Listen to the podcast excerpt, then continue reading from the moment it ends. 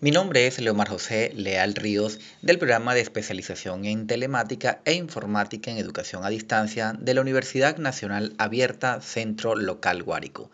En esta ocasión vamos a revisar las teorías que sustentan la educación a distancia. El proceso educativo tradicionalmente se da bajo un sistema presencial que busca afianzar el aprendizaje de los estudiantes mediante la socialización de conocimientos por contacto directo entre los involucrados.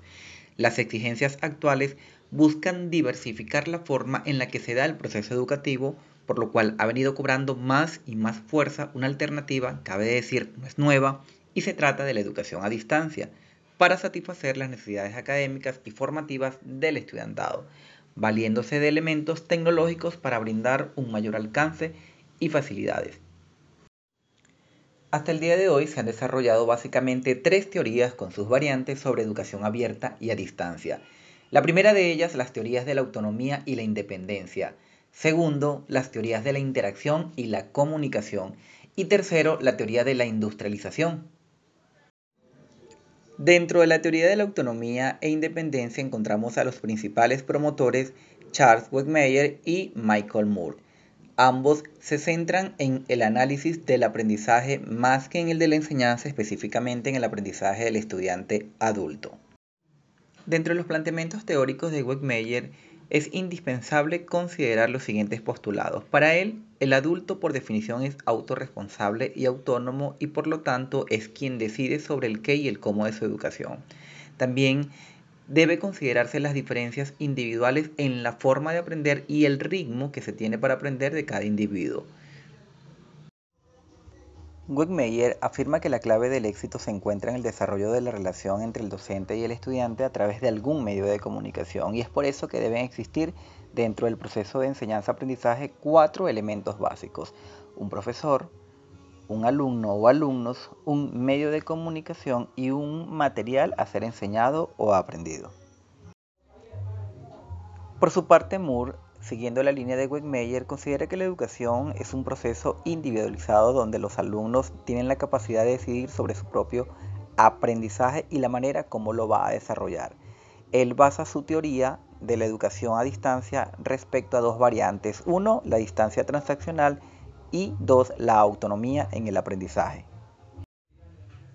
Entonces, la teoría basada en la autonomía e independencia del estudiante está centrada en el análisis de aprendizaje, la independencia y la autonomía. Es una educación abierta donde el estudiante establece sus metas de aprendizaje y tiene la autonomía para tomar decisiones en su educación.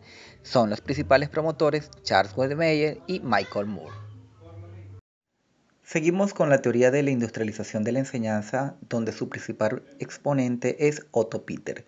Es considerada como consecuencia del desarrollo y del avance tecnológico producto de la época industrial. La teoría de la industrialización se basa fundamentalmente en los principios y procedimientos de las organizaciones industriales como son la racionalización en la producción, la división del trabajo, la mecanización y la producción masiva, la planificación y organización del trabajo, los métodos de calidad y control, la formalización, la estandarización, el cambio de funciones, la objetivación y la concentración y la centralización. De las categorías mencionadas anteriormente, Peter concluye que la educación a distancia llega a ser efectiva bajo el principio de la división del trabajo, pues considera que es un componente elemental en este tipo de enseñanza.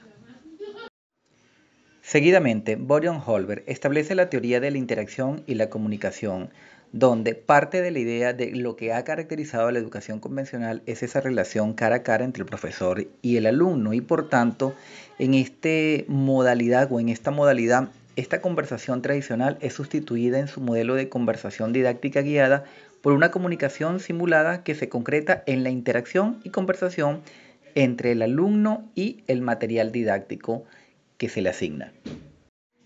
Importante mencionar también la teoría andragógica de Malcolm Knowles, que describe las características de la educación para adultos y que toma en cuenta algunos principios como los adultos necesitan involucrarse en la planeación y la evaluación del aprendizaje. La experiencia proporcionan bases para las actividades de aprendizaje. Los adultos se muestran más interesados cuando el aprendizaje tiene relevancia en su vida cotidiana y el aprendizaje de los adultos está más centrado como una actividad de resolución de problemas que de adquisición de contenidos. Seguidamente revisamos la teoría de la equivalencia de Desmond Keegan, que establece que se deben buscar o descubrir actividades y recursos equivalentes a aquellos que conducen al aprendizaje en un sistema de enseñanza convencional o presencial. Esta teoría va en consonancia con la teoría de equivalencia de Simonson y Slaughter, para ellos, se plantea que a mayor equivalencia entre las experiencias de aprendizaje de los estudiantes a distancia y los estudiantes presenciales, mayor será la equivalencia entre los resultados de los aprendizajes para todos los estudiantes. Todas estas son algunas de las teorías que sustentan la educación a distancia y que definen un concepto que descansa ya no exclusivamente en la institución o en los recursos que éste ofrece al estudiante, sino más bien en la voluntad de éste, en el trabajo constante y en la iniciativa personal que se tenga para el logro de los objetivos.